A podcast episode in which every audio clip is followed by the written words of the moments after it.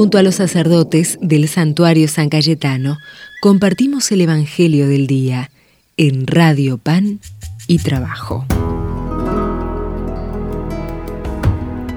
¿Qué tal queridos amigos? Oyentes de nuestra radio Devotos de San Cayetano, en este día domingo 23 de enero nos encontramos compartiendo nuevamente desde el santuario la palabra de Dios, compartiendo la vida en este día del Señor Ponemos nuestra vida en las manos de Dios y por eso te invito a que desde donde estés te tomes este ratito para escuchar la palabra, para poner en las manos de Jesús todos tus deseos, intenciones y que puedas verte renovado en la fe. En el nombre del Padre, del Hijo y del Espíritu Santo. Amén. Nos ponemos bajo la misericordia de Dios y pedimos perdón de todo corazón. Defensor de los pobres, Señor, ten piedad. Refugio de los débiles, Cristo, ten piedad. Esperanza de los pecadores, Señor, ten piedad. Y Dios que es todopoderoso, tenga misericordia de nosotros, perdone nuestros pecados y un día nos lleve a la vida eterna. Amén. Dice el Evangelio según San Lucas. Jesús volvió a Galilea con el poder del Espíritu y su fama se extendió en toda la región. Enseñaba en las sinagogas y todos lo alababan. Jesús fue a Nazaret donde se había criado. El sábado entró como de costumbre en la sinagoga y se levantó para hacer la lectura. Le presentaron el libro del profeta Isaías y abriéndolo encontró el pasaje donde estaba escrito, El Espíritu del Señor está sobre mí porque me ha consagrado por la unción. Él me envió a llevar la buena noticia a los pobres, a anunciar la liberación a los cautivos y la vista a los ciegos, a dar la libertad a los oprimidos y proclamar un año de gracia del Señor. Jesús cerró el libro, lo devolvió al ayudante y se sentó. Todos en la sinagoga tenían los ojos fijos en él.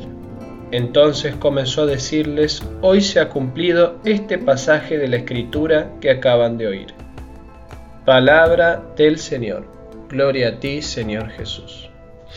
Hoy se ha cumplido este pasaje de la Escritura, nos dice Jesús. Hoy llegó la salvación a nosotros. Hoy el reino de Dios se hace presente en nuestra vida, en nuestra tierra.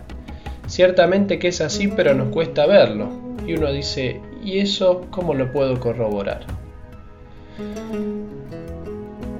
Y tenemos que hacer como estos hombres que estaban alrededor de Jesús ese sábado en la sinagoga, tenían los ojos fijos en Él. Pongamos nuestros ojos fijos en Jesús, estemos cerca de Él. Y recordemos una cosa, el reino de Dios no viene ostensiblemente, no viene de una manera extraordinaria con la fuerza de la violencia. La salvación que Jesús obró en nuestra vida y sigue obrando es a través del amor. El amor que es silencioso, el bien que no hace ruido. Jesús salvó a la, humanidad, nos salvó a cada uno de nosotros crucificado. Desde el fracaso, desde que tiene que ver con el punto de vista meramente humano. Pero Dios, a través de ese fracaso de la cruz, venció a la muerte. Y entonces hoy preguntémosle a Jesús y pongámonos debajo de su mirada y preguntémosle en este momento qué es lo que yo necesito. Yo soy de los pobres que necesitan la buena noticia de la salvación. Yo soy un cautivo que necesita la liberación. ¿Cuál es entonces mi cárcel, por decirlo así? Yo soy un ciego que necesita que mi vista sea de vuelta? ¿O soy un oprimido y necesito la libertad? ¿Qué libertad necesito? ¿Qué es lo que hoy me está oprimiendo? Hoy Jesús quiere regalarnos en este 2022 también un año de gracia. Pero pensemos que el año de gracia no tenga que ver con los criterios meramente humanos los que escuchamos, porque nos deprimimos así. Fíjense que estos últimos años el mundo, los medios de comunicación, la opinión pública en general dicen que fueron años de desgracia, porque la pandemia sigue estando, porque la economía se sigue cayendo, pero a los ojos de Dios eso no es así. Es un año de gracia cuando el amor está entre nosotros. Si en mi vida yo pude salir de mí mismo, salir al encuentro de los demás, amar a los otros con gestos de amor concreto, entonces la gracia está entre nosotros. Porque la felicidad, haya pandemia o no haya pandemia, haya momentos difíciles o no, tiene que ver con que yo me sienta amado por Dios y pueda devolver ese amor a mi prójimo. En este día domingo te invito a que cierres tus ojos desde donde estés, que puedas poner en las manos de Dios aquellas personas de tu vida, de tu familia, que necesiten especialmente la bendición de Dios. Y todos tus deseos e intenciones también pongas en las manos de Jesús. Y juntos recibamos la bendición de Dios.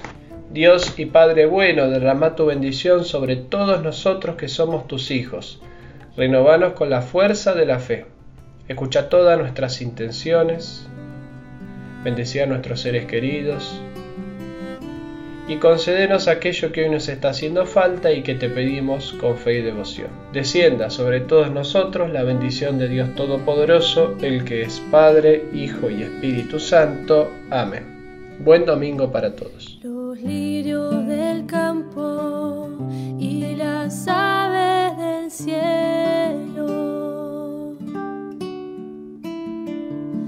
no se preocupan porque